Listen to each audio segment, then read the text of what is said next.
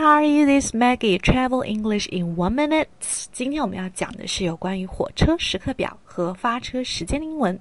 那么火车时刻表叫做 timetable。timetable. Can I have a look at the timetable? 我能不能看一下这个火车时刻表呢？好，那告诉我什么时候发车呢？去洛杉矶的这个啊下一班车。When is the next train to Los Angeles? When is the next train to Los Angeles? All right. 啊，那下一班车什么时候时候开？有关于时间的介词叫做什么？at。OK，the next one leaves at six thirty。那么在什么样的地方开呢？哪一个站台呢？On platform twenty。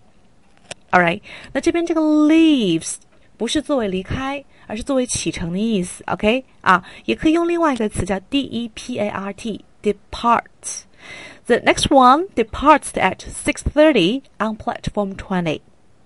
All right, so remember 出发叫做 leave 或者是 depart. Okay, so see you next time.